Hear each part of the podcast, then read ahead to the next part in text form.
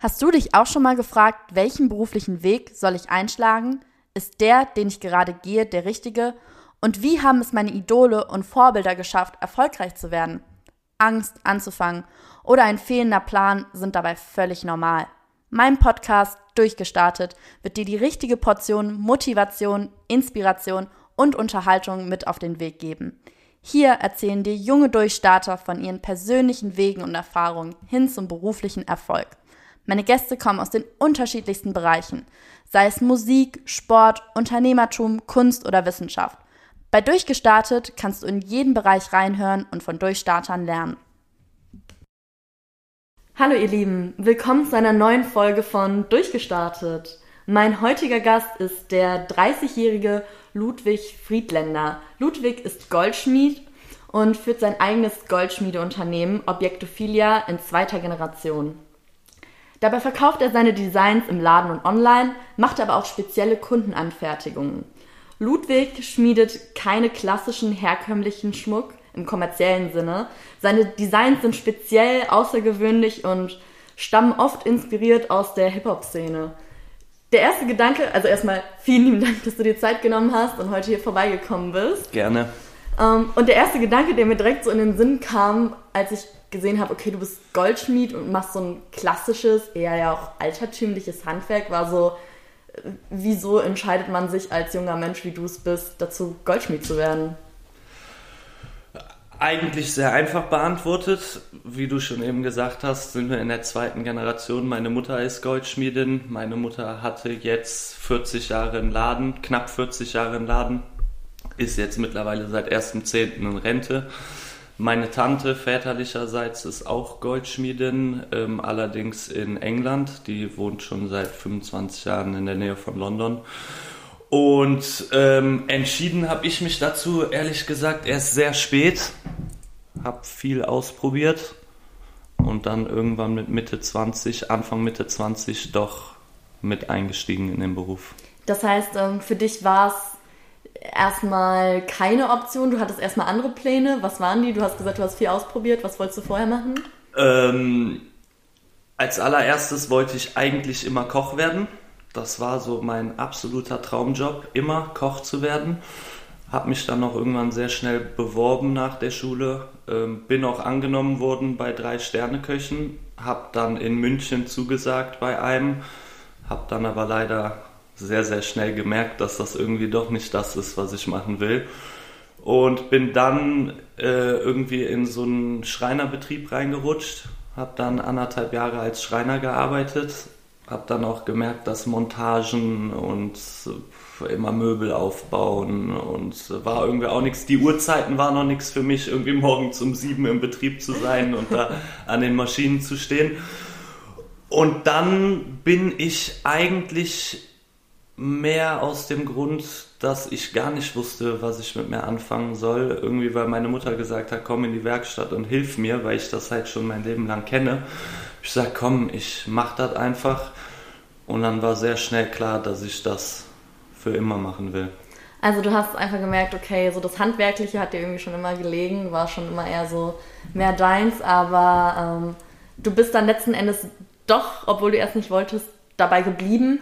Was genau ist es denn, was dich letzten Endes dazu veranlasst hat, zu sagen, okay, das mache ich jetzt wirklich mein ganzes Leben lang? Was fasziniert dich so an dem Job? Also ich hatte schon immer eine Affinität zu Schmuck, Uhren, so dass auch durch, äh, ich bin halt viel irgendwie mit so den 90er Jahre Hip-Hop-Musik konfrontiert gewesen, 50 Cent, wen es da alles gab, Warren G und die ganzen Ketten, das ganze Bling-Bling immer, was die anhatten. Irgendwie hat mich das immer fasziniert, aber ich wollte den Beruf nicht erlernen, weil ich immer dagegen war, was mit meiner Familie, also das irgendwie zusammenzubringen, mit meiner Mutter oder meinem Vater zusammenzuarbeiten ähm, ich wollte immer was Eigenes machen und nicht irgendwie mich in so ein gemachtes Nest reinsetzen.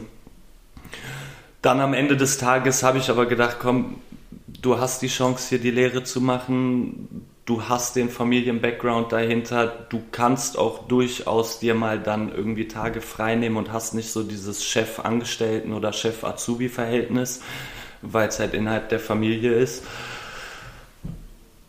Und dann habe ich einfach angefangen, um ehrlich zu sein. Ich muss auch dazu sagen, schulisch war ich nie gut. Schule war immer, ich bin lieber in die Werkstatt gefahren und habe gearbeitet, als dass ich in die Berufsschule gegangen mhm. bin. Aber hab's dann alles irgendwie hingekriegt. Und es war immer nur klar zwischen mir und meiner Mutter, schaff die Ausbildung, egal wie. Danach wirst, werden wir schon irgendwie unser Ding machen. Mhm. Und genau so habe ich es auch gemacht. Ich war während der Ausbildung nie der Beste. Handwerklich ja, schulisch überhaupt nicht. Und ja, das war das Ziel dahinter, einfach die Lehre geschafft zu kriegen, um dann wirklich frei arbeiten zu können. Mhm. Ja, dann merkt man auch immer so, Schule ist nicht immer unbedingt alles und eigentlich kommt es am Ende des Tages einfach darauf an, so dass du das, was du später machst, gut kannst und dass du dafür brennst, dass du da Bock drauf hast Klar, und ja. dich da einfach ähm, ja, frei ausleben kannst.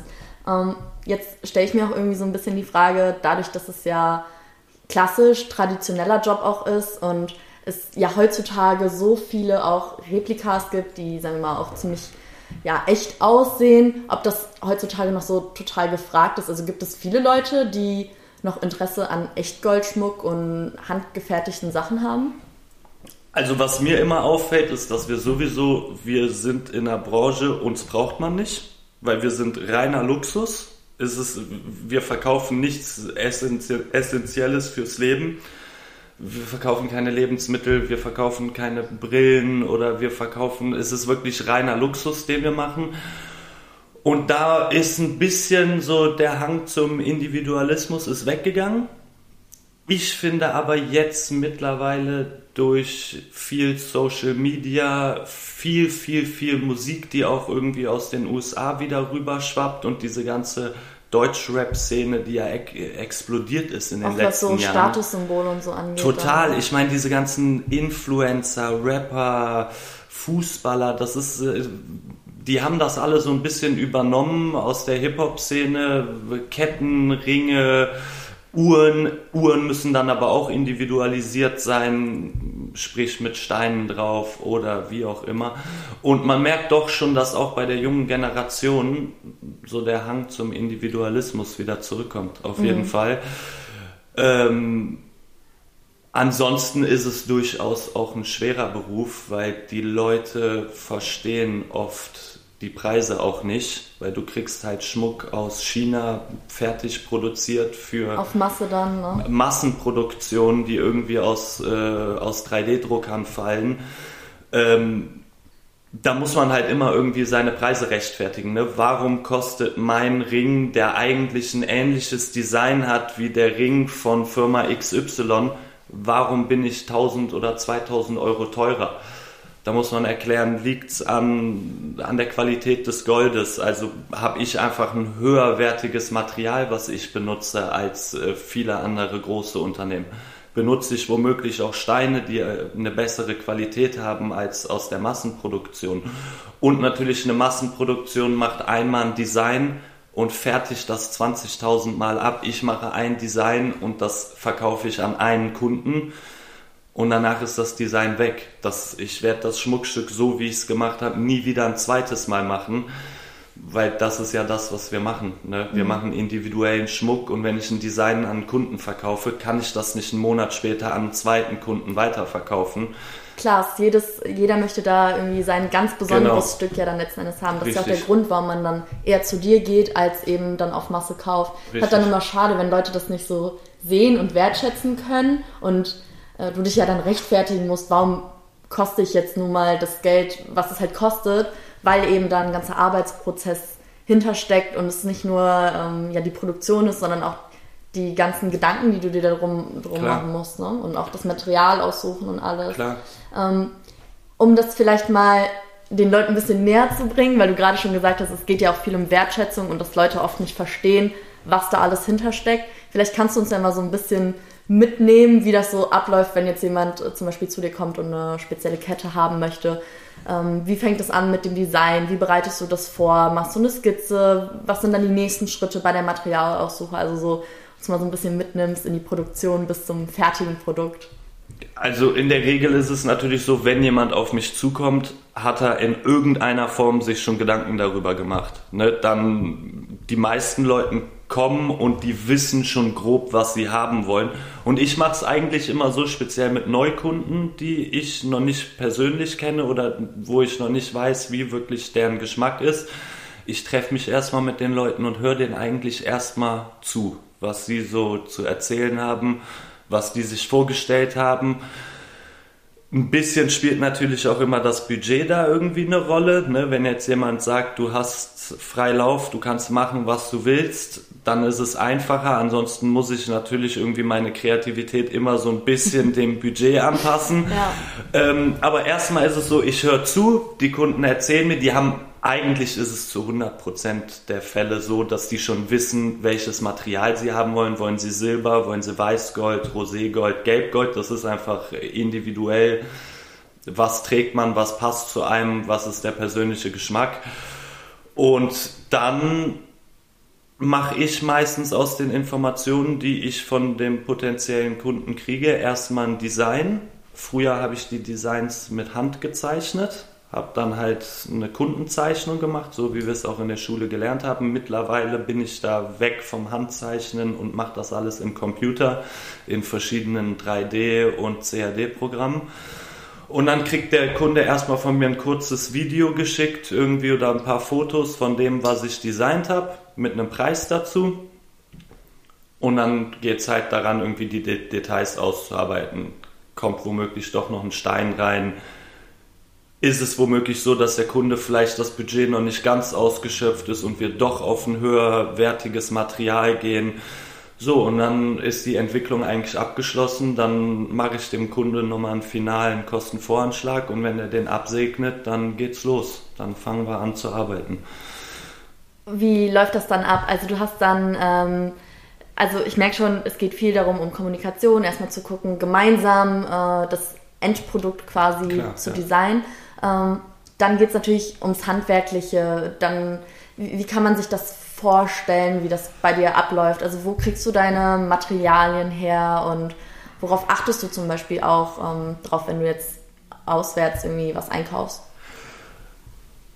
Das ist super schwierig bei uns zu sagen, weil ich und meine Mutter haben eigentlich immer die Philosophie gehabt oder ich habe die auch immer gehabt. Ähm, irgendwie zu versuchen, sehr fair zu arbeiten, weil man kriegt es ja mit, ne, in dritte Weltländern, wo irgendwie viel Edelstein oder Gold vorkommen sind, die Leute werden ausgebeutet. Da habe ich mir irgendwann mal die Ge Gedanken zugemacht, habe gesagt, wie kann ich wirklich Fairtrade werden Ach, mit krass. meinem Schmuck? Bin aber sehr, sehr schnell darauf gestoßen, dass es eigentlich unmöglich ist, weil der gesamte Markt von eigentlich dem Fund der Metalle oder der Edelsteine im Boden, also der Minenarbeit, bis zu mir, bis wirklich das Material bei mir in der Werkstatt liegt, ist so intransparent, dass man gar nicht mehr nachvollziehen kann, wo kommt was her. Das ist super schwierig bei uns. Und was wir zum Beispiel angefangen haben, ich arbeite nur noch mit Altgold. Ich gehe gar nicht, viele Goldschmiede gehen zur Bank und kaufen sich da die Barren oder wie auch immer, um die zu verarbeiten. Ich mache das alles über Altgoldankauf. Ähm, ich nehme halt Gold von Kunden viel an und das verwerte ich quasi wieder. Das schicke ich weg in eine sogenannte Scheideanstalt und die trennen mir die Metalle wieder voneinander, sprich Silber, Kupfer, Gold, Platin, also Palladium. Das machst du gar nicht selber. Das kann ich nicht selber machen, weil das sind super aufwendige chemische mhm. Verfahren. Da habe ich selber gar nicht so den mega Überblick, wie das funktioniert. Auf jeden Fall trennen die mir dann die Metalle wieder. Und ich kriege dann sozusagen wieder die Rohmetalle, die Feinmetalle wieder zugeschickt. Und daraus machen wir dann neue Sachen. Klar gibt es auch da manchmal Engpässe, das kann ich gar nicht verleugnen. Wenn ich nichts angekauft kriege, dann muss ich auf Gold von der Bank ausweichen, sonst kann ich nicht weiterarbeiten. Aber das ist so ein Punkt, wo wir versuchen, irgendwie ein bisschen umweltbewusst zu arbeiten. Was wir super viel benutzen, sind Diamanten. Diamanten sind immer ein schwieriges Thema. Ne? Der sogenannte Blutdiamant, da mhm. weiß man nie, was man da eigentlich verwendet. Aber auch da versuchen wir Fairtrade einzukaufen.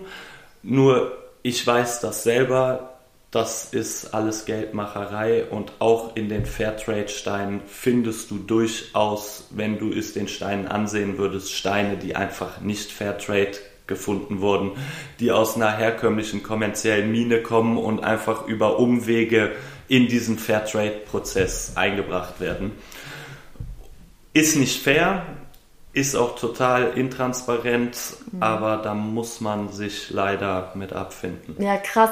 Hätte ich so gar nicht drüber nachgedacht, dass ähm, ja der Handel um so äh, Rohstoffe und Diamanten und Gold ja, wirkt alles so ein bisschen so wie so wie in so einem Drogenkartell, vielleicht jetzt nicht ganz so. Ist es auch, kann man durchaus crazy. miteinander vergleichen. Also es gibt zum Beispiel Diamanten, die auf ganz eklige Art und Weise geschürft werden. Mhm. Die werden dann einfach von der Mine einmal über die Grenze ins Nachbarland transportiert.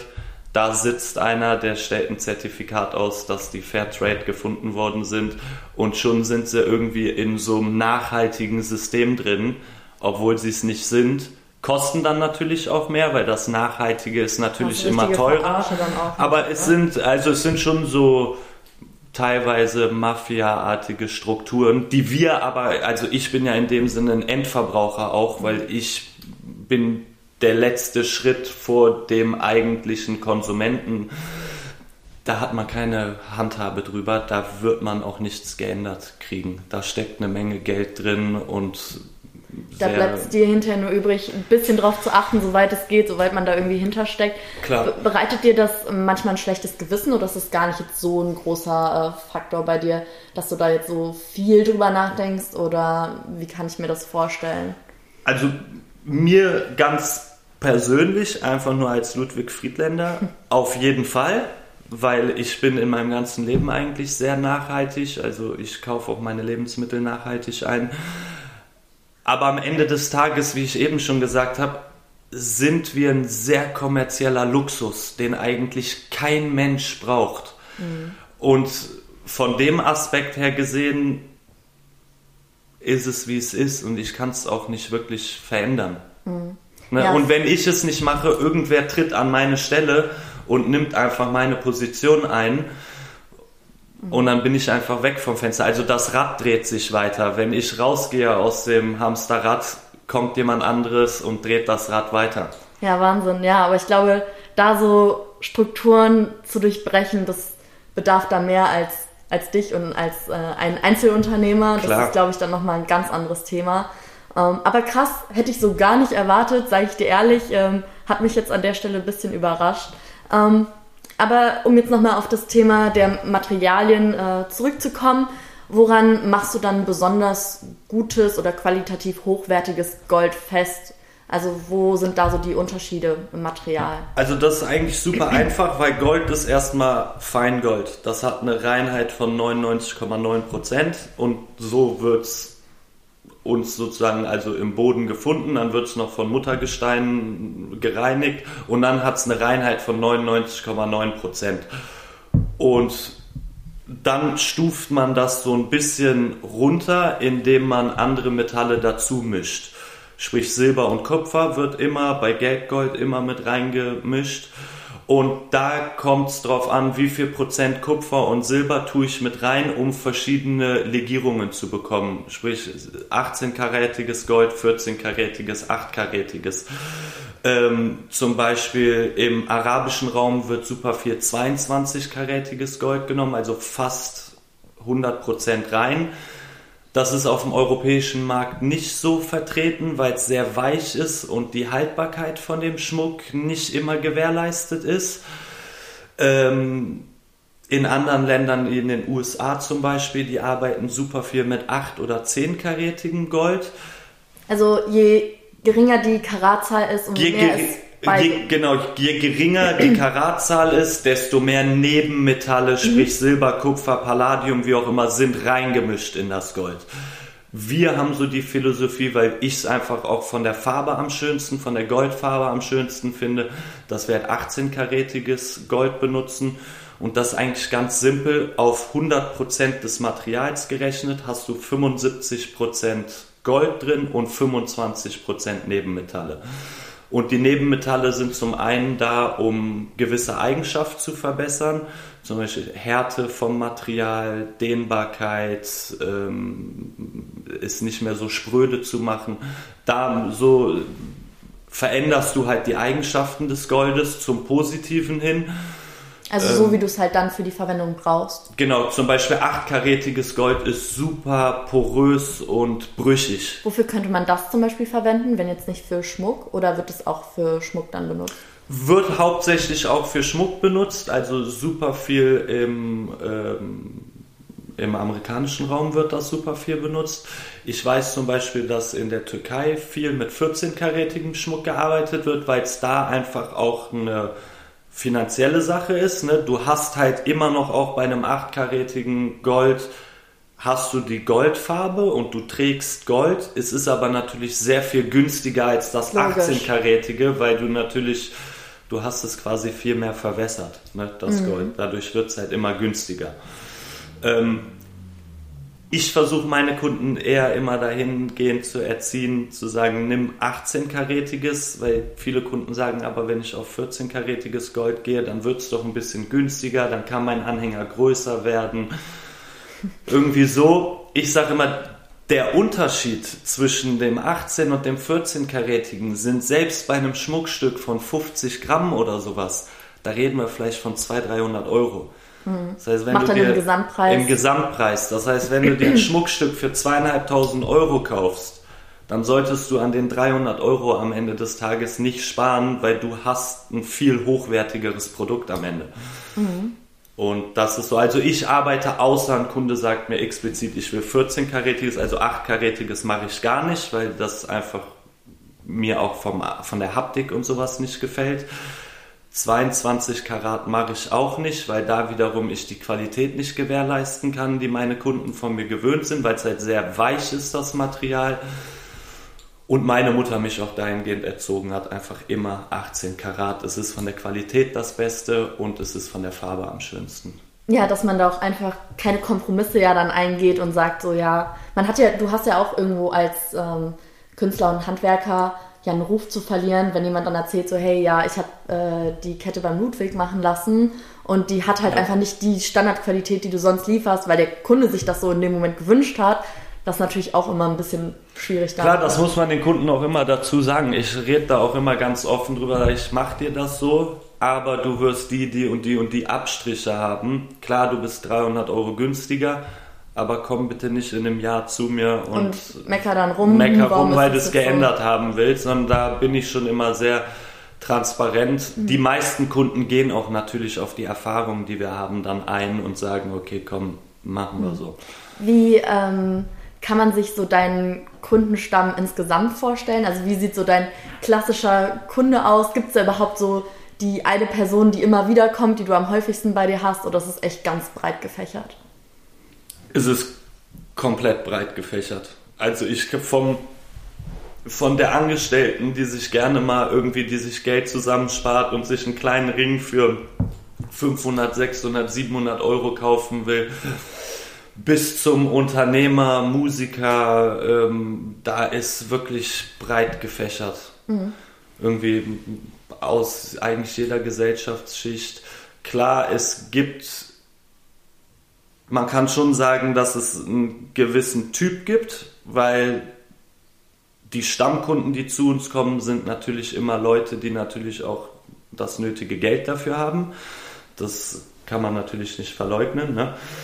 Ähm, aber ansonsten, ich habe natürlich durch meine Mutter, 40 Jahre hatte meine Mutter ihren Kundenstamm irgendwie aufgebaut. Darüber habe ich halt super viele Leute übernommen von meiner Mutter. Meine Mutter ist auch immer noch nicht aus dem Geschäft raus, sondern die macht natürlich auch weiter, aber die sitzt nicht mehr selber am Werktisch, sondern das ist jetzt in die nächste Generation gegangen.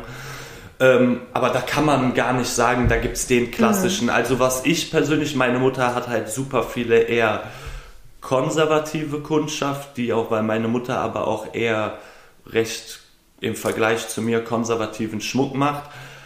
Bei mir hat es angefangen mit super vielen Tätowierern, die zu mir gekommen sind, weil irgendwie man sich halt auch kennengelernt hat, da also ich selber für die Leute, die, dich, bin. die gerade nur zuhören und Ludwig nicht sehen können. Ludwig ist komplett tätowiert. Äh, auch im Gesicht. Und ich glaube, äh, dass du da die ein oder andere Connection zu einem Tätowierer hast, liegt dann irgendwo nah. Und das ist auch immer so ein Ding, Leute, die tätowiert sind oder speziell auch Tätowierer, sind immer Menschen, die einen Hang zur Individualität haben. Und es sind auch immer Leute, die einen Hang zu Schmuck und irgendwie eine, ein Ausdruck so eine, nach außen. So ein Ausdruck nach außen und so einer gewissen Körperästhetik auch mhm. haben. Also ob man es schön findet oder nicht, das sind immer Leute, die wollen nach außen hin irgendwie ja auch polarisieren. Das ist einfach so, weil man lässt sich auch nicht so stark tätowieren, wenn man eigentlich schüchtern ist und gar nicht Problem gesehen damit. werden genau, will. Ne? Ja. Das ist einfach Du fällst so. halt auf mit dem Look und klar, ähm, man wird angeguckt, man fällt auf und irgendwie machen das natürlich auch Leute, die da Bock drauf haben. Mhm. Und auch mit dem Schmuck ist das so. Und da habe ich irgendwie, da kam der erste, dann hatte der Schmuck an von mir, dann kam der nächste. So habe ich erstmal, sage ich mal, meinen Kundenkreis aufgebaut. Das waren eigentlich, würde ich sagen, 80% Tätowierer. Und dann kam von da an so durch Mundpropaganda, hat sich das halt immer weiter irgendwie rumgesprochen, auch durch Social Media natürlich. Ähm, und mittlerweile kann man es gar nicht mehr sagen. Also vom äh, Münchner Unternehmer zum Tätowierer aus Köln über, wie gesagt, die angestellte Verkäuferin, äh, die sich irgendwie mal was leisten will, ist da eigentlich alles mhm. dabei. Ja, also ich ähm, merke schon, so Schmuck ist eine Sache, die eigentlich ähm, viele Leute interessiert und begeistert. Ob es jetzt immer das eine Hip-Hop-Motiv äh, sein muss und die AK, weiß ich nicht. Aber ähm, ich habe gesehen, du machst echt viele crazy Sachen auch. Ähm, aber so einen klassischen Ring ist ja auch äh, für den klassischen Autonormalverbraucher. Klar. Ne? Heiraten tut zum Beispiel irgendwann mal. Früher oder später. Früher oder jeder, später nicht jeder, aber aus jeder Gesellschaftsschicht gibt es Leute, die, die heiraten. heiraten. Das heißt, Eheringe, Verlobungsringe sind so ein Alltagsgeschäft, den wir machen. Ähm, und ich sag, das sehr, sehr hochpreisige Segment das sind dann halt Leute, die das Geld dafür haben, ob es Leute sind, die einfach erfolgreich im Beruf waren, ob es Musiker sind, Sportler sind, Leute von Social Media, die irgendwie durch Social Media erfolgreich geworden sind. Ähm, das ist dann eher schon sehr speziell auf Leute, die natürlich mhm. das Geld dafür verdient haben oder auf irgendwelche Wege gekriegt haben. Wenn man sich jetzt so auf Instagram die Sachen anguckt, die du machst, dann sind ja nicht so klassisch kommerziell und konservativ, hatte ich ja eingangs schon erwähnt. Ähm, und ich hatte auch schon gesagt, dass du viel aus der Hip-Hop-Szene hast.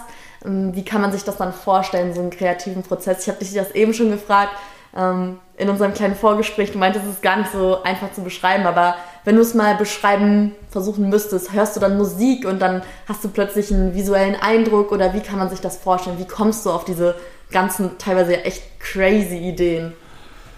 Also, ne, das Rad werde ich nicht mehr neu erfinden, das steht mal fest. Egal, klar sind das kreative Prozesse und man gibt auch immer irgendwie seinen eigenen Geschmack zu den Sachen bei.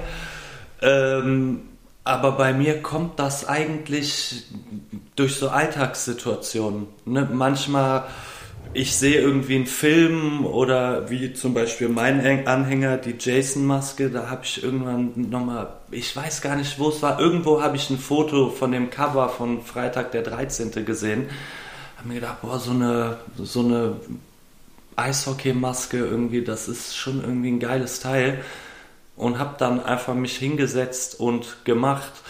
Und genauso ist das mit vielen Sachen. Also oft kommen natürlich auch Kunden zu mir und sagen, ah, ich habe hier das und das Bild gesehen, können wir sowas in der Art machen? Dann baue ich es halt so um, dieses Grundkonzept mit meinen eigenen kreativen Einflüssen halt zusammen. Aber so wirklich viel natürlich auch durch die Musik. Eigentlich so in allen Lebenssituationen kann es passieren, dass es auf einmal irgendwie Klick macht und man sagt, boah, das ist irgendwie eine geile Idee das setze ich jetzt irgendwie mal um. Mhm. Ja, das habe ich gesehen und da denke ich mir, hm, da könnte man einen coolen Anhänger draus machen oder einen, einen Ring mit irgendwas ja. Besonderem. Es gibt auch Sachen, die ich bei anderen Goldschmieden sehe. Also ich bin auch sehr weit vernetzt irgendwie in der Goldschmiedeszene, weil die Goldschmiedeszene ist eh speziell bei meiner Generation sehr, sehr klein. Glaube ich, ja. Ähm, auch in Deutschland sehr, sehr klein. Und manchmal unterhält man sich auch mit anderen Goldschmieden oder der hat irgendwie eine geile Technik entwickelt, wo man sich denkt, boah, das könnte ich irgendwie bei mir, dann spricht man miteinander, ey, erklär mir mal, wie hast du das gemacht, darf ich das verwenden? Und dann so tauscht man sich, tauscht man aus, sich aus und ähm, die Goldschmiedeszene ist eh eine ganz, ganz merkwürdige Szene. Ja, warum? Ja, da gibt's halt, wie gesagt, auch speziell in Köln sind wir halt sehr klein. Eigentlich kenne ich, würde ich sagen, jeden zweiten Goldschmied persönlich in Köln auch. Und da gibt's auch so umgeschriebene Gesetze. Man klaut sich halt auch nicht die Kunden weg. Also wenn ein Kunde zu mir kommt, ein Neukunde und sagt, ah, ich habe bis vor einem Jahr irgendwie war ich Stammkunde bei Goldschmied XY und ich kenne den persönlich, dann spreche ich erstmal mit dem, ob das überhaupt in Ordnung ist, Also dass ich für so den arbeite. Ja, das, ähm, das geht gar nicht, dass man Verrückt. da irgendwie so sich äh, in die Parade fuscht. Und das ist schon, ähm, darüber kann man aber auch, man tauscht sich halt auch super viel untereinander aus. Ne? Ich habe in Köln bestimmt zwei, drei Goldschmiede, mit denen ich wöchentlich in Kontakt bin. Auch äh, Leute, mit denen meine Mama schon zusammengearbeitet hat. Und da kann man sich halt auch untereinander helfen. Ne? Da kann man natürlich auch mal irgendwie, wenn jemand einen Stein braucht, den er gerade nicht auf Lager hat, dann hilft man sich gegenseitig. Wenn man mal ein Werkzeug braucht, was man gerade nicht hat und sich nicht kaufen möchte, hilft man sich gegenseitig. So, das ist schon ganz cool. Ja, mega nice, dass man da wirklich wie so eine Familie ist, Ja. die da zusammenhält, die sich da austauscht und auch das, ja, vielleicht kommt es auch gerade daher, weil es halt eben so ein traditionelles Ding ist und ja oft über Generationen weitergegeben wird und man sich halt deswegen ja dann auch irgendwie untereinander Ja. kennt und weil man so, so eine kleine Bubble ist. Ich glaube so, gerade wenn man so wenige ist und so eine Gemeinsamkeit hat und so ein gemeinsames, so eine gemeinsame Leidenschaft einfach, das schweißt ja dann auch irgendwo wortwörtlich Klar, zusammen, ne? Es gibt ja super viele, ich meine, so, das verstehen viele Leute auch nicht, Juweliere. Also der klassische Juwelier, den sieht man ja, egal ob du hier bei dir durch die Gegend läufst oder in Köln, Juweliere findest du in jedem Viertel, egal ob es Brennpunkt ist oder nicht, oder ein, ähm, eine Villensiedlung oder Juweliere hast du überall, aber Juwelier ist auch nicht gleich Goldschmied, sondern das sind meistens Leute, die kaufen den Schmuck ein, kommerziell hergestellten Schmuck und verkaufen ihn einfach wieder. Das sind klassische Hand- Verkäufer, es ist kein Handwerker, aber einen klassischen Goldschmied gibt es sehr, sehr wenig. Als ich die Ausbildung gemacht habe, waren wir, glaube ich, am Ende zur Gesellenprüfung, ich glaube, noch sechs Leute in NRW. Boah.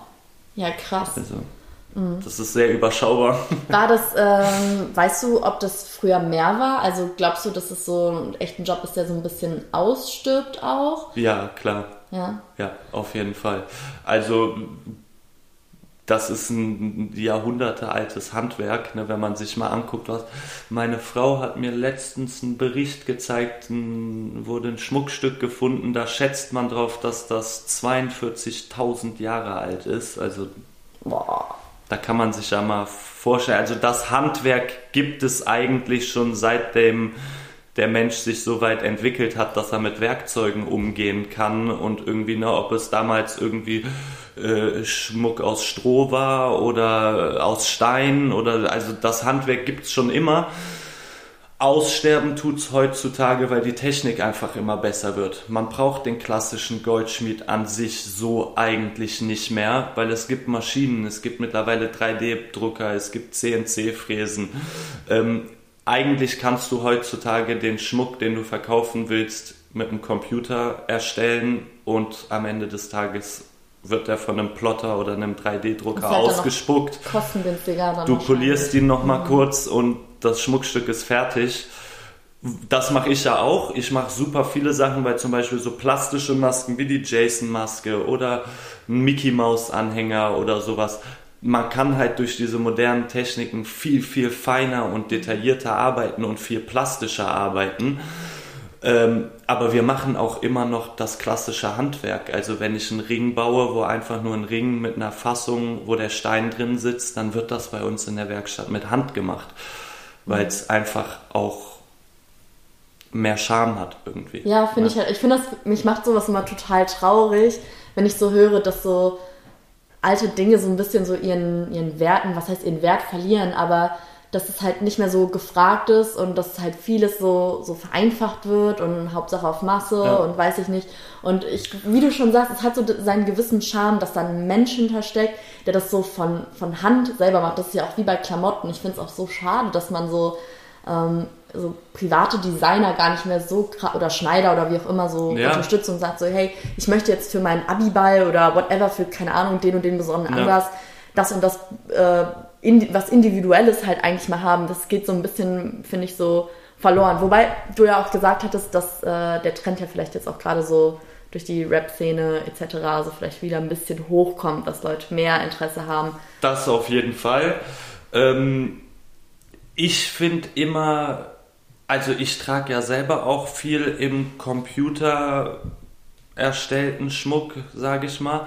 Ähm, weil ich halt auch sehr es liebe, wenn der Schmuck sehr detailreich ist und vor allen Dingen dreidimensional plastische, vor allen Dingen bei Kettenanhängern finde ich das ganz schlimm, wenn da irgendwie nur so eine Platte, so eine, ja. so, so, eine ausgesägte Platte irgendwie. Da finde ich schon, aber ich kann auch ganz klar sehen, dass handgemachte und das im, in einer Maschine erstellte Schmuck, man sieht schon auch einen Unterschied. Also nicht nur einen qualitativen Unterschied, sondern auch ein, ähm, in dem einen steckt viel mehr Leben drin als in dem anderen. Diese im Computer oder in Weil's dann Maschinen. Nicht symmetrisch immer direkt immer. Genau, das Handgemachte hat halt immer diesen Charme, weil wir sind halt keine Maschinen. Wir arbeiten nicht im Hundertstel Millimeter Bereich perfekt, exakt, akkurat, ja. exakt. Die Maschine tut das schon und so hast du halt immer ein bisschen in dem handgemachten Schmuck so ein bisschen mehr Charme drin meine ganz persönliche Meinung geht, was den Schmuck, den ich trage, auch weg vom handgemachten, sondern eher zum maschinell produzierten Schmuck, weil ich halt immer eine 110% Qualität haben will. Aber es gibt zum Beispiel auch Sachen, die muss man mit der Hand machen, weil die Maschine es nicht kann. Mhm. Das ist immer so ein bisschen so ein schmaler Grad mhm. zwischen. Man muss da eine gute, eine gute Waage finden in dem, was man macht. Und ich glaube, die haben wir eigentlich ganz gut gefunden für uns. Ja, super spannend, da auch so ein bisschen mit dem ja, Zahn der Zeit zu gehen und zu gucken, was für neue Methoden gibt es, um mich selber und mein Handwerk, das, was ich, das fertige Produkt was, es, was äh, hinterher da sein soll, um das weiter zu optimieren, aber eben trotzdem so an diesen klassischen Traditionen festzuhalten und diesen Charme, dieses, ja, dieses Persönliche einfach damit beizubehalten auch.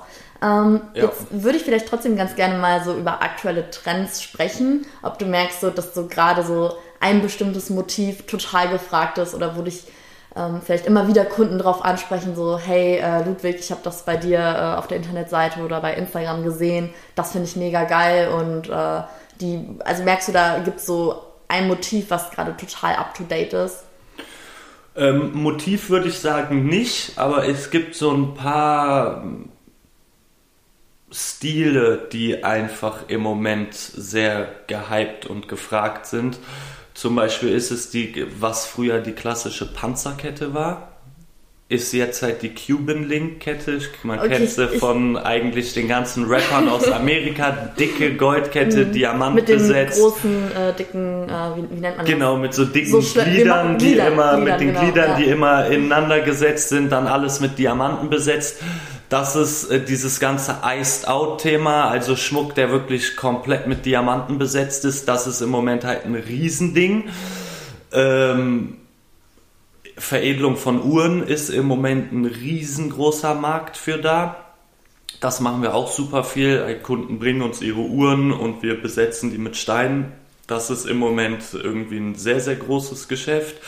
Und wo ich jetzt auch mit angefangen habe in Zusammenarbeit mit einem sehr guten und geschätzten Freund von mir, der Optiker ist, ähm, sind so customized Sonnenbrillen, hauptsächlich halt in diese Cartier-Richtung, äh, Cartier-Brillen und die werden mittlerweile ja auch mit Diamanten besetzt, mit verschiedenen individualisierten Gläsern drin und sowas. Und da ist im Moment auch ein Riesenmarkt für da. Mhm. Also das sind so die, also diamantbesetzte Ketten, die haben eigentlich alles, was mit Diamanten, Diamanten zu tun ja. hat, ist im Moment so klar, der Diamant war schon immer groß vertreten in der Goldschmiede, in dem, äh, in dem ganzen System. Aber ähm, im Moment ist das wirklich so, dass 80% der Anfragen irgendwie so. Ice Out und ja. Bling Bling. Mhm. Ja, ich, man hört es auch immer irgendwie in den ganzen Rap-Songs irgendwie gefühlt, also kommt man gar nicht drum rum. Nee. Ähm, wie lang, ich sehe gerade, deine Uhr ist auch komplett iced out. Wie lange dauert das, so eine Uhr ähm, so komplett mit Diamanten zu besetzen? Und gibt es da irgendwie Unterschiede bei den Diamanten, bei der Größe? Wie läuft sowas ab? Ähm, erstmal, wie lange sowas dauert. In der Regel, wenn ich die Uhr dann bei uns liegen habe, kann man sagen, so wir sagen dem Kunden immer 14 Tage, aber in der Regel, wenn man wirklich einmal sich hinsetzt und anfängt, bist du so nach sieben, acht Tagen bist du durch mit so einer Uhr. Ähm, man muss auch dazu sagen, dass Steine setzen ist wirklich einer der Bereiche unseres Berufs. Da wird es glaube ich, nie eine Maschine geben, die das so machen kann wie der Mensch. Ähm, weil halt auf jeden Stein individuell das Loch gebohrt werden muss, der Stein muss reingesetzt werden. Also das ist wirklich so ein Prozess, der geht nur Ewig über Handarbeit und ist auch ein super mühsamer Teil des Berufs. Und klar, es gibt Steinqualitäten, gibt es Riesenunterschiede. Ähm, hört man der ein oder andere oder wahrscheinlich jeder, der den Podcast hört, wird das wohl schon mal gehört haben. VVS mhm. ist so vermeintlich das die beste Qualität an Diamant, die man kaufen kann.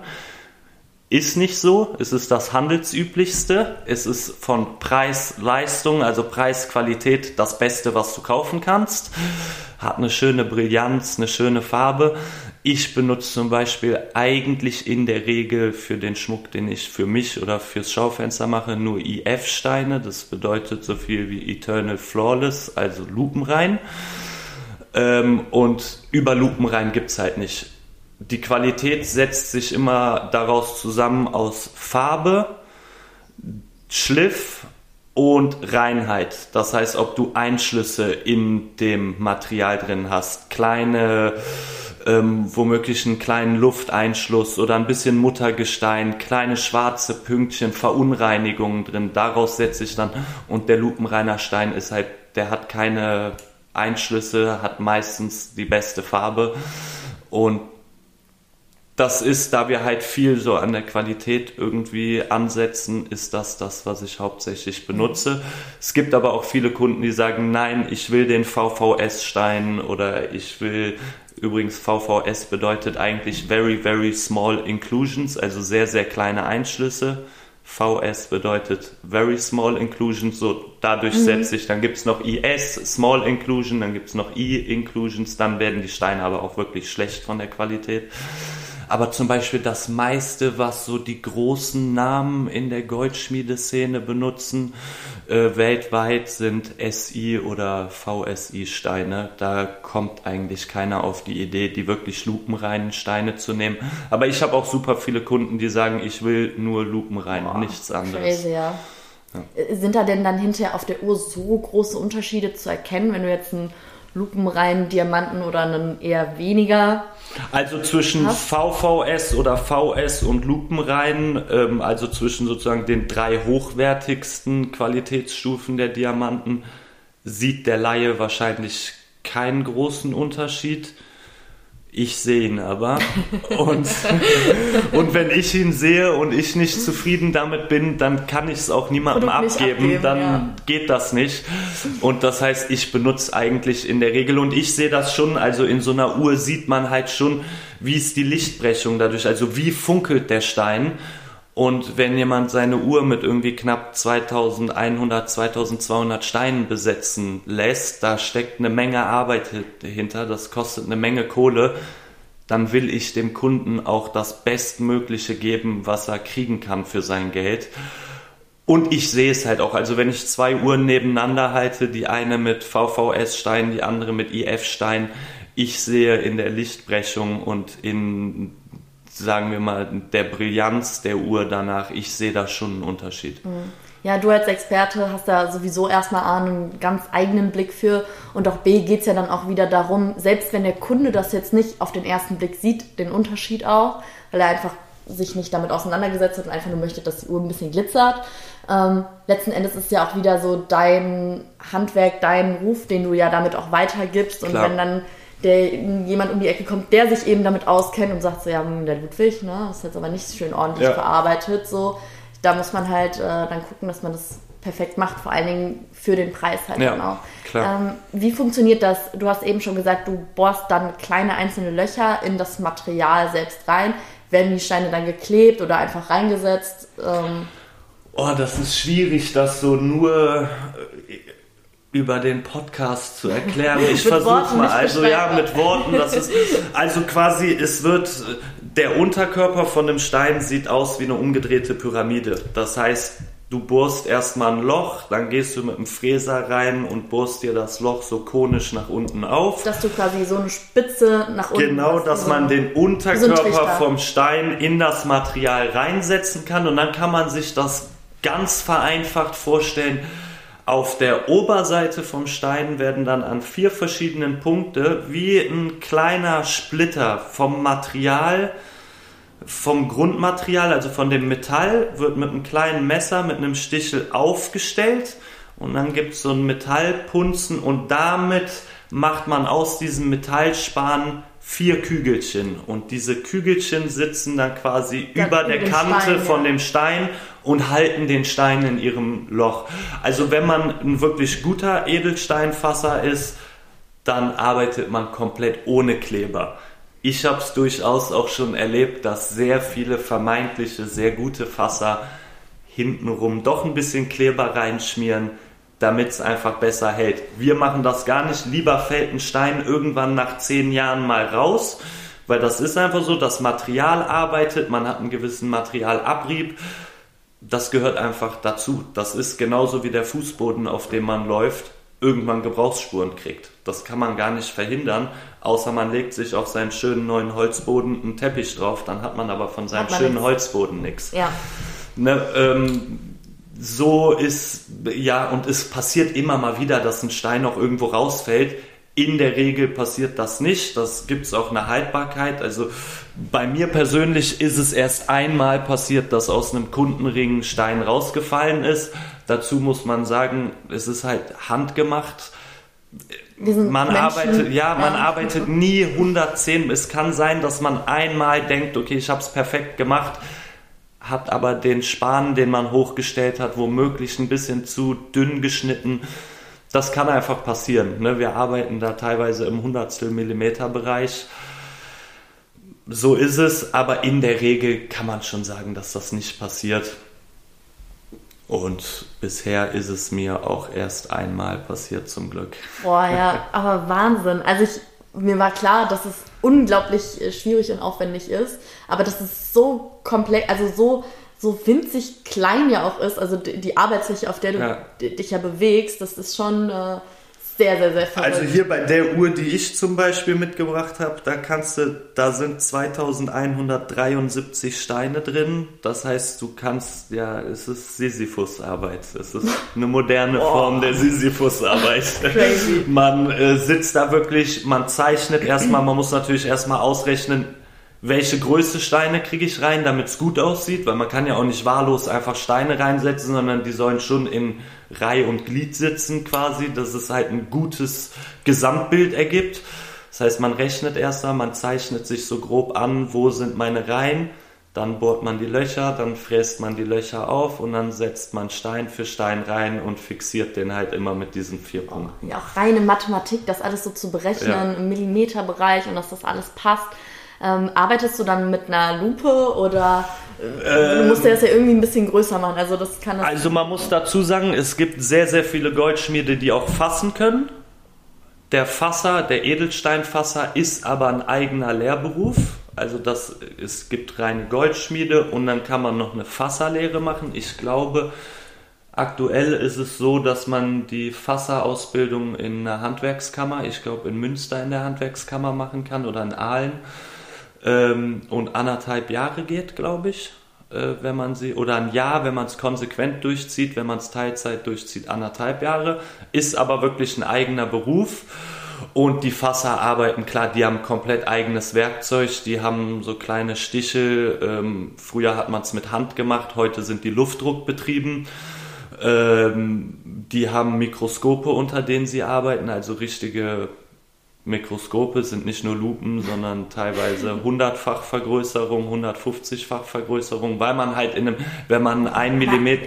Sorry, dass ich dich unterbreche, ja. aber ich stelle mir gerade so vor, wie man unter so einem Mikroskop arbeitet und ja dann die Hand ja im Endeffekt äh, ja auch nur im Millimikroskopbereich bewegen muss ja dann. Klar. Boah, verrückt, krass. Ja, Klar. sorry.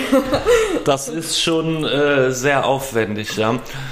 Ähm, viele, die meisten Goldschmiede, die nicht selber fassen können, haben entweder externen Fasser, wo sie dann die Sachen hinschicken zum Fassen, oder haben einen bei sich in der Firma sitzen, der das macht. Das, viele Goldschmiede sind auch selber Fasser.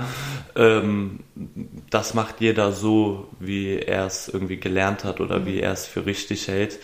Ähm, ich habe mehrere Fasser, mit denen ich zusammenarbeite wir fassen auch durchaus mal selber, aber das sind eher dann jetzt nicht ganz so aufwendige Sachen.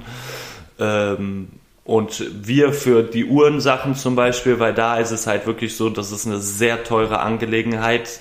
Du hast immer nur einen Versuch, wenn dir jemand eine goldene Rolex bringt, irgendwie im Wert von 36.000 Euro, willst du die Uhr auch, du machst sie so oder so kaputt, also du durchlöcherst sie halt mit über 2000 Bohrungen, aber es muss halt, das Ergebnis muss da ganz speziell 100% sein. Und da habe ich einen ganz bestimmten Fasser, der auch bei mir um die Ecke sitzt. Und da vertraue ich nur auf seine Arbeit. Den kennen wir aber auch schon seit über 25 Jahren. Und da kommt niemand anderes dran als er. Das heißt, die Leute müssen dir ja auch irgendwo ein Stück weit ja das Vertrauen entgegenbringen und äh, sagen, hey Ludwig, ich gebe jetzt dir hier meine 36.000 Euro Uhr und du darfst die jetzt kaputt machen. Klar. Ähm, das überlegt man sich zweimal, glaube ich, wem man da diese Uhr gibt. Wo wir dann auch direkt ähm, bei noch einem spannenden Punkt wären. Und zwar, was würdest du selber sagen, sind wichtige Eigenschaften, die ein Goldschmied unbedingt mitbringen sollte? Mal abgesehen von, von Geduld auf jeden Fall, weil ich hätte definitiv keine 2000 Löcher in so einem. Also, das wäre das Erste, was ich gesagt habe. Man muss sehr, sehr geduldig sein. Das musste ich auch lange lernen, bis ich das geschafft habe.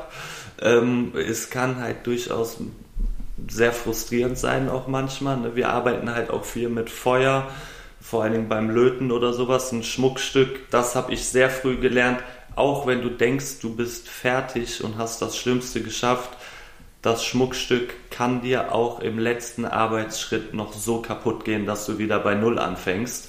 Das heißt, wenn dass du dich. Auseinanderfällt oder. Nee, zum Beispiel gibt's, wenn du unkonzentriert bist im letzten Arbeitsschritt, während du das Schmuckstück polierst und du verkantest dich im, in der Polier, in dem Polierrad, das fliegt dir einmal durch den Poliermotor und es ist irgendwie ein filigraner Ring, dann ist der halt durch die Kraft, dadurch, dass er sich in diesen Poliermotor reinzieht, ähm, kann er dir halt auch wieder kaputt gehen. Ne? Oder bei der letzten, wenn du ein Schmuckstück machst, was aus mehreren Teilen zusammengelötet, also löten ist quasi mhm.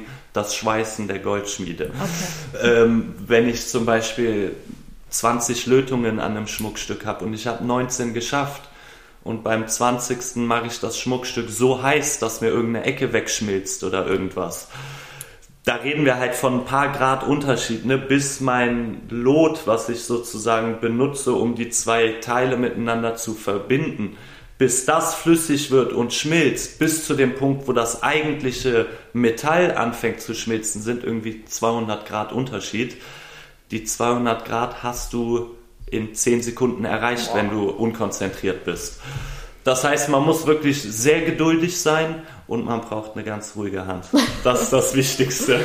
ja, Wahnsinn. Also du merkst, ich, ich bin völlig, äh, völlig begeistert, weil ich das so ein bisschen unterschätzt habe, was für eine Arbeit letzten Endes wirklich dahinter steckt und was für ein Know-how. Und das ist so auf solche kleinen Details dann am Ende ankommt, das ist halt, wie gesagt, in den letzten, du musst ja von ja. der Pike bis zum Ende hin so konzentriert auch bei der Sache ja da, dabei ja. bleiben, damit eben dann nicht so ein wirklich kleiner, richtig unnötiger Fehler passiert, ja. wie dass es einfach zu heiß dann wird. So. Und äh, wo du sagst, so, das ist so schnell erreicht, so schnell kannst du gar nicht zählen.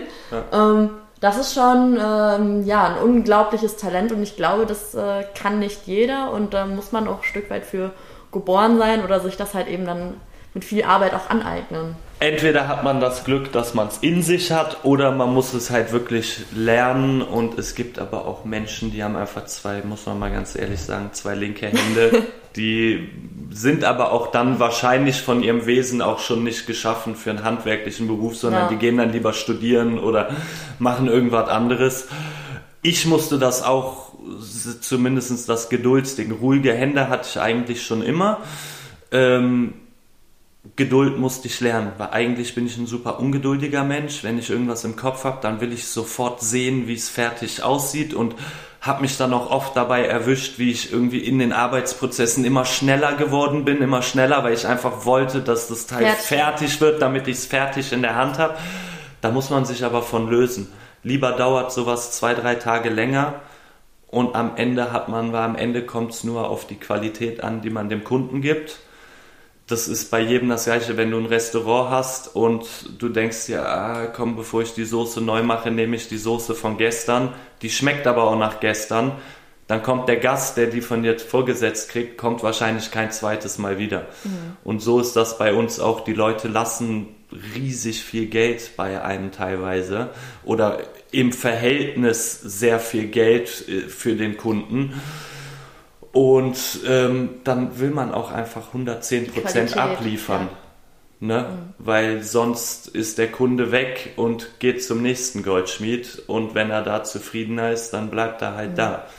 Ähm, ist das schon mal vorgekommen, dass dir was richtig schief gegangen ist oder ein Kunde total unzufrieden war mit dem Endergebnis? Ähm, ja, ist mir tatsächlich dieses Jahr leider sogar passiert. Da habe ich einen sehr, sehr aufwendigen Ring gemacht für einen Kunden von mir. Ähm, das war aber auch wieder das äh, klassische Situation. Sehr, sehr aufwendiges Schmuckstück, aber bitte sofort. Und das sind dann immer sehr gefährliche Situationen. Wenn wir keine Zeit haben, um wirklich auch bei so sehr, sehr schwierigen Sachen, bauen wir erstmal in Silber Prototypen, um zu gucken, wie verhält sich das. Wenn wir es so machen, wie wir entwickelt haben, ist es qualitativ so, dass wir es dem Kunden geben können.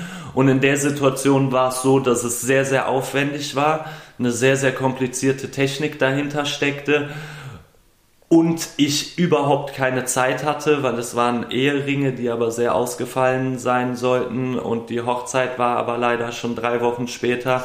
Und da ist es mir leider passiert, dass es waren drei Ringe für die zwei Ehepartner und für äh, die Tochter noch ein Ring, weil die quasi mit an dieser Zeremonie teilhaben sollte, mit auch einem Ring. Und einer der drei Ringe ist leider nach, ich glaube, zwei Monaten oder sowas kaputt gegangen, weil es war auch kein technischer Fehler, es war ein Materialfehler, der sich eingeschlichen hat, den wir aber normalerweise kontrollieren, in dem Fall nicht kontrolliert haben, weil wir so einen Zeitdruck hatten. Aber auch das haben wir geregelt bekommen. Der Kunde hat mir den kaputten Ring zugeschickt und der hat den 1 zu 1 in noch einer besseren Qualität wiedergekriegt. Ja. Wir haben einfach nur die Arbeit doppelt gemacht, aber auch da ist es natürlich so, wenn es ein Fehler ist, den wir zu verschulden haben, ob absichtlich oder unabsichtlich, natürlich in eigentlich jedem Fall unabsichtlich, weil absichtlich gibt man sowas natürlich nicht ab Ja. ähm, ist es so, dass wir dann natürlich nachbessern. Ne? Es ist ein Handwerk, man steckt nicht immer im Material drin, wenn ich mir ein Draht gieße oder ein Blech gieße. Es kann immer sein, dass irgendwo ein kleines Luftloch sich eingeschlossen hat. Das sehe ich von außen gar nicht. Und wenn genau dieses Luftloch dann an einer blöden Stelle in meinem Schmuckstück sitzt, dann kann es halt passieren, dass durch zu viel Druck oder zu viel Bewegung oder falsches Tragen oder kann halt passieren, dass was kaputt geht. Ja, ich glaube, da muss man auch wieder dann drauf hoffen, so dass von Kundenseite natürlich wird viel Geld bezahlt und natürlich möchte man dann eine gewisse Qualität, deswegen geht man zu dir, deswegen geht man nicht zu jemand anderem, weil man dir vertraut und sagt, Ja. ich gebe dir das Geld dafür. ähm, möchte dann auch logisch, dass es so umgesetzt wird und nicht der Ehering am besten noch vor dem Altar irgendwie kaputt geht. Klar, das ist. Aber so ähm, letzten Endes so dieses Verständnis auch mitzubringen, es ist ein Handwerk und wie du schon gerade erklärt hast, so Fehler können immer passieren. Sollten natürlich nicht, aber sie können passieren. Und wenn man dann ehrlich in deinem Falle ja dann auch dazu steht und sagt so, hey, ähm, wir gucken jetzt, wie wir eine gute Lösung dafür finden, dass alle wieder zufrieden sind. Ja ähm, ich glaube, das ist so dann auch der richtige Umgang damit und da sollte man ja auf Kundenseite das immer verstanden haben, das Handwerk, die Arbeit, die du leistest, auch Klar, haben. viele Kunden verstehen das nicht, viele Kunden rechnen halt damit, dass man wie eine Maschine arbeitet, ne? mhm. ne? aber ich glaube auch, dass es, egal ob du Koch bist, ob du Schreiner bist, ob du Trockenbauer bist, ob du Goldschmied bist, Optiker, es gibt keinen Handwerker auf der Welt, der nicht schon mal einen Fehler gemacht hat in seiner Arbeit. Es darf halt nicht das normal sein. Ne? Also ja, wenn, werden. Wenn du jetzt 20 Schmuckstücke machst und davon kommen 15 zu dir zurück, dann würde ich mir wirklich überlegen, ob man das Richtige macht oder ob man womöglich nicht an seinem Konzept was ändern sollte. Bei mir ist es wirklich so, dass ich habe 2015, glaube ich, die Lehre zu Ende gemacht ähm, seitdem ist mir das zweimal, glaube ich, passiert, mhm. dass irgendwas reklamiert worden ist. Das ist überschaubar. Ich glaube, da muss man nicht an sich selber oder der Qualität zweifeln. dann zweifeln. Ja. Ähm, das darf, das darf halt nicht zur Routine werden, weil dann macht man ganz offensichtlich was falsch. Mhm. Ja, ich glaube, was auch wichtig ist zu verstehen, einen Fehler zu machen ist immer in Ordnung, aber man sollte, finde ich, immer so denselben Fehler nicht zwei, drei, viermal machen, weil sonst hast du ganz offensichtlich nicht draus gelernt. Das geht ja auch immer. Also hätte ich bei dem ja. nachgebesserten Ring den zwei Monate später wieder zurückgekriegt und der wäre wieder kaputt gegangen. Dann liegt es nicht mehr am Material. Dann habe definitiv ich entweder meine Technik falsch entwickelt, das Design falsch gemacht oder habe einfach handwerklich irgendwie so einen Wurm drin. Aber irgendwo muss ich dann den Fehler bei mir suchen. Mhm. Äh, aber ansonsten was war so für dich das speziellste und aufwendigste, was du bis jetzt so machen und designen musstest? Ähm, also wenn ich ganz ehrlich bin, das speziellste war tatsächlich dieser Ehering, der mir auch. Was genau war das für ein Ring? Wie kann man sich so einen super speziellen ähm, Ehering ähm, Das vorstellen? war am Ende, den sieht man auch auf meiner Instagram-Seite, das war ein Ring, den man, wenn man ihn vom Finger genommen hat, ich muss auch dazu sagen, diese Technik, die ich da benutzt habe, ist eine uralte Technik, die ist schon also die haben die Römer schon benutzt, die Technik. Es gibt einen Goldschmied, äh, mit dem ich auch im Kontakt stehe, der diese Technik zu seinem Markenzeichen gemacht hat.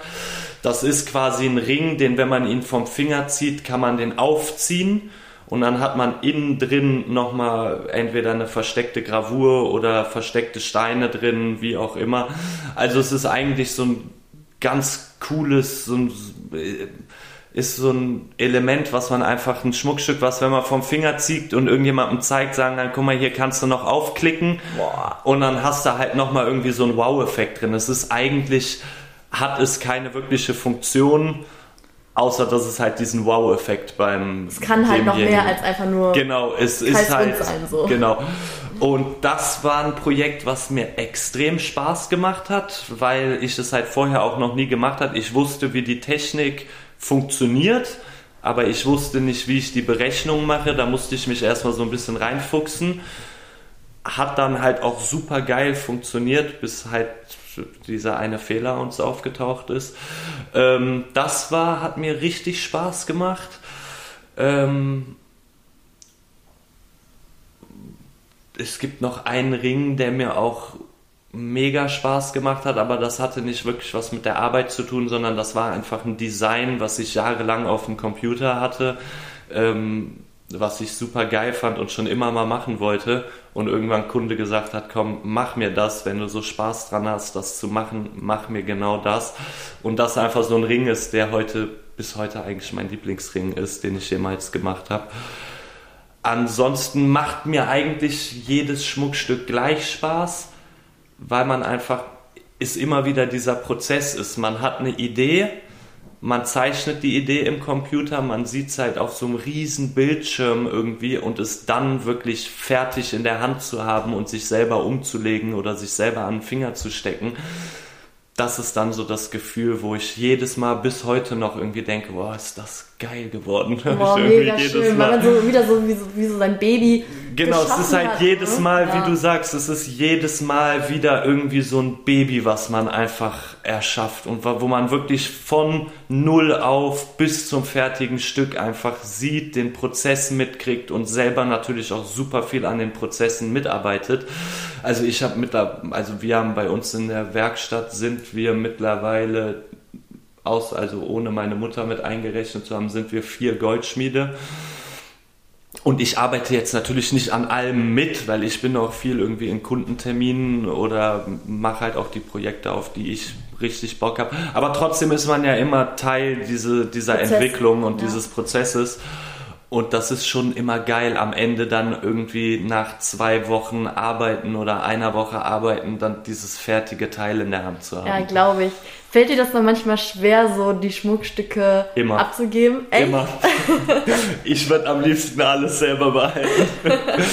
Und wenn ich es nicht behalten will, will meine Frau es behalten oder meine Mama. Also es gibt immer, immer Sachen, wo wir irgendwie sagen so, oh, nee, das will ich eigentlich, es ist so geil geworden, das will ich nicht abgeben. Also der Gedanke ist eigentlich, bei einem von uns aus dem Betrieb kommt immer der Gedanke, dass auch die Angestellten dann irgendwie sagen, können wir das nicht behalten?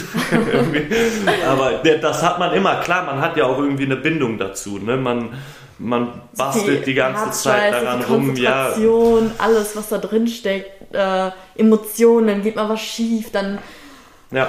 Boah, ja. Also man freut sich über jedes Schmuckstück, was fertig wird, aber es ist auch immer wieder irgendwie jetzt nicht so ein Trennungsprozess, aber es ist einerseits freut man sich natürlich dem Kunden das Schmuckstück zu übergeben, aber andererseits ist es dann auch so, dass man denkt so, boah, das war schon geil, das hätte ich auch selber behalten, aber das hat was damit zu tun, dass man selber natürlich schmuckaffin ist. Ne? Mhm. Also ich würde einfach am, wenn ich nicht Geld damit verdienen müsste, würde ich Schmuck nur für mich und meine Frau machen. Aber irgendwovon muss man ja auch leben. Ne? So das heißt, das, man ja. muss ihn auch abgeben können. ja, und ich meine, ganz ehrlich, so, wenn es sogar so weit kommt, dass es immer so ist, dass der so schön ist, dass du ihn selber nicht abgeben möchtest, dann weißt du ja auch einfach für dich selber, dass du immer dein Bestes ja. gegeben hast. Wenn es dir selber so gut gefällt, dann weißt du, dass du es nach deinem Ermessen, klar, Geschmack ist immer subjektiv ja. und was dir gefällt, muss nicht allen anderen gefallen, aber dass du für dich selbst das Beste für den Kunden gegeben hast und das ist ja auch ja, ja super, ähm, einfach eine geile Einstellung auch so. Und, äh, man muss dazu sagen, in meinem Fall, es gibt auch viele Goldschmiede, die sagen, komm, egal wie mein Geschmack ist, ich mache alles, was der Kunde will. Ich bin zum Beispiel so, ich nehme eigentlich auch alles an Aufträgen an, aber wenn es ein Design ist oder der Kunde mich so einschränkt in dem Design und ich einfach gar nicht dahinter stehe, dann mache ich es auch nicht. Macht doch dann keinen Spaß, denke ich. Und darüber, über diesen Gedanken kommt natürlich auch immer eine größere Bindung zum Schmuck, weil ich mache nur Schmuck, den ich selber geil finde. Ich würde keinen Auftrag annehmen von einem Schmuckstück, wo ich sage, ey, da kann ich, das finde ich einfach selber so grottenhässlich. Dann habe ich auch schon keinen Spaß mehr, den zu machen. Und zum Beispiel weiß ich, dass so konservative Sachen, eher so in Richtung den Schmuck, den meine Mutter macht. Den lasse ich auch weiterhin, auch wenn es Kunden von mir sind, die eigentlich zu mir kommen, sage ich auch oft, hör mal, ich glaube, du bist besser bei meiner Mama aufgehoben. Ähm, zum einen ist das mehr ihre Stilrichtung und zum anderen kann ich mich auch nicht so damit identifizieren. Das heißt, ich will mich damit gar nicht so groß beschäftigen. Auseinandersetzen. Und du kriegst ein besseres Produkt, wenn du es einfach bei jemandem machst, der wirklich das dahinter steht dann, und ne? der es fühlt. Ja. Und so haben wir halt, meine Mutter und ich teilen uns da ganz gut auf. Meine Mutter hat auch ab und zu mal Kunden, die sie dann zu mir schickt. Weil sie ist noch jeden Tag mit im Laden, aber macht halt eher so die Kundengespräche mit ihren alteingesessenen Kunden, macht so die Designs ab und zu mal von ihrem Kram, macht für mich die ganze Buchführung und sowas, so Sachen, mit denen ich mich einfach nicht auseinandersetzen will. Und äh, wir machen das halt jetzt als Familien Unternehmen quasi. Ne? Mhm. Meine Mutter hat es immer alleine gemacht, hat äh, zwei Kinder und sehr, sehr viele dazugezogene Kinder großgezogen mit dem Job und jetzt mache ich halt weiter. Aber es gibt auch viele Kunden, die so fixiert sind auf meine Mutter, die wollen mit mir gar nicht sprechen. Die sagen, ja, das ist ihr Sohn und ist alles klar, aber sie wissen ganz genau, was ich haben will. Das heißt, ich will auch mit ihnen reden und mein Zeug mit ihnen besprechen. Genauso gibt es aber auch Kunden, die sagen, Ludwig, wenn ich in den Laden komme, sei bitte da, weil ich will weder mit deiner Mutter sprechen noch mit Angestellten von euch. Ich komme zu dir, weil ich deine Kreativität will und nicht. Und es gibt auch ganz strenge Kunden, die sagen, Ludwig, wenn ich Schmuck bei dir bestelle, bitte garantiere mir, dass von erster Sekunde bis zum fertigen Produkt nur du daran arbeitest. Weil mir geht es um deinen Schmuck. Ich will nicht, dass einer deiner Angestellten daran arbeitet. Ich will, dass du es machst. Und das mache ich dann natürlich auch. Ne? Ja, Wahnsinn. Ist ja auch ein großes Kompliment ja dann für ja, einen. Klar. Ne?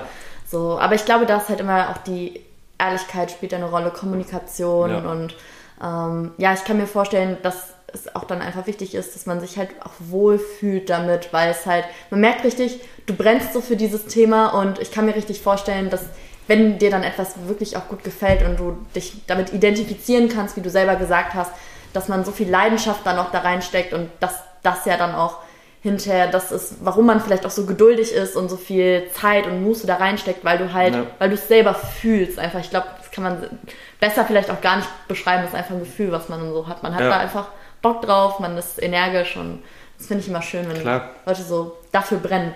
Jetzt ähm, zum Abschluss hätte ich noch die Frage an dich, wenn du jetzt ähm, ein paar Jahre zurückblickst an dein damaliges Ich, ähm, welchen Ratschlag würdest du dir selber geben, wenn du jetzt zu deinem jüngeren Ich selbst sprechen müsstest, rückblickend? ähm, das Erste, was mir in den Sinn kommt, sei zielstrebiger ich habe für mich, mir ist das egal, weil ich bin mittlerweile sehr gut manifestiert in meinem Leben und weiß ganz genau, was ich will, was ich kann und was ich gemacht habe. Aber wenn ich zurückdenke, habe ich in meiner Jugend sehr, sehr viel Zeit vertrödelt. Und das wäre, ich würde nicht viel ändern, aber das wäre eine Sache, die würde ich mir selber als Ratschlag geben, wenn man irgendwie eine Vision hat, zielstrebig dran arbeiten und einfach Gas geben für seine Sachen, die man erreichen will. Mhm. Das ja. ist so das, was mich selber, glaube ich. Ich glaube, ich wäre heute an einem anderen Punkt, wenn ich schon mit 18 die Lehre gemacht hätte und einfach sofort Gas gegeben hätte. So habe ich halt erst mit Mitte 20 meinen Weg gefunden. Aber auch der ist in Ordnung. Mhm aber man kann es halt beschleunigen. Ne? Man kann die Zeit nicht zurückdrehen, man kann nur ähm, hoffen, dass man es beim nächsten Mal besser macht. Und wie du ja auch selber jetzt schön gesagt hast, du bist jetzt gefestigt, du weißt jetzt, was du willst und irgendwo gehört es ja auch ein Stück weit zum Prozess, zum Learning dazu, zu wissen, sich selber zu entdecken. Und ich glaube, es ist auch manchmal okay, nicht zu wissen, was man will, aber dann muss man halt auch eben sich selber manchmal irgendwie die Arschbacken zusammenkneifen und wie du selber Klar. gesagt hast, hey, ähm, so eine gewisse Zielstrebigkeit auch entwickeln, auch wenn es noch gar kein konkretes Ziel halt gibt, aber wenigstens diesen Antrieb äh, da selbst entwickeln. Klar, auch bei Jugendlichen, selbst wenn es kein direktes Ziel gibt, mit Gas geben meine ich auch nicht nur seinen Träumen hinterherjagen, sondern auch wenn man in einer Lebenssituation ist, wo man womöglich gerade nichts mit sich anzufangen weiß oder irgendwie in der Schwebe hängt, macht man sich trotzdem im Optimalfall irgendeine Form von Routine oder von Tagesstrukturen, damit man einfach schneller an seine gewünschten Ziele und ein sortiertes Leben bedeutet auch ein sortiertes Mindset. Und das ist, glaube ich, in egal was man im Leben macht, ist das wichtig, dass man, wenn man im Kopf nicht aufgeräumt ist, kann man um sich herum auch nicht aufgeräumt sein. Also das waren mal wirklich schöne abschließende Worte. Besser hätte man es nicht auf den Punkt bringen können. Und wer jetzt Lust bekommen hat, ähm, ja, sich mal was Handgefertigtes schmieden zu lassen oder einfach mal sich inspirieren zu lassen, der sollte auf jeden Fall mal auf deinem Instagram-Kanal vorbeischauen. Werde ich natürlich alles verlinken, wie immer. Gerne. Äh, auch deine Internetseite und ähm, ja, kann man sich mal so, einen kleinen visuellen Eindruck verschaffen, wenn man das nicht schon längst gemacht hat. Ich weiß ja nicht, wann du die Folge veröffentlichst. Äh, das da habe ich ja, aber im Moment haben wir ja auch noch, hast du ja wahrscheinlich auch gesehen, ist Christmas Edition oder Christmas mit, mit Giveaway mit, äh, am Laufen. Das genau. könnte ja womöglich auch interessant sein für den einen oder anderen. Wir geben auf jeden Fall gerne was zurück. Ich schenke sowieso gerne und wir machen das so zwei, dreimal im Jahr mit verschiedenen Leuten zusammen. Jetzt ist es wieder mein guter Freund Alex vom Optiker Niederprüm. Ähm, ich suche mir immer Leute, mit denen ich irgendwie Kooperationen zusammen mache und wir dann einfach mal ein paar teurere Schmuckstücke auch einfach Ja, verschenken. dann würde ich doch sagen, veröffentlichen wir die Folge zeitnah noch vor Weihnachten, So dass, dass, das, dass das passt und äh, dass die Hörer da jetzt auch noch was von haben. Nee, Ja. Vielen Dank dir für deine Zeit Gerne. und ähm, in diesem Sinne, tschüss zusammen. Macht's gut. Ciao.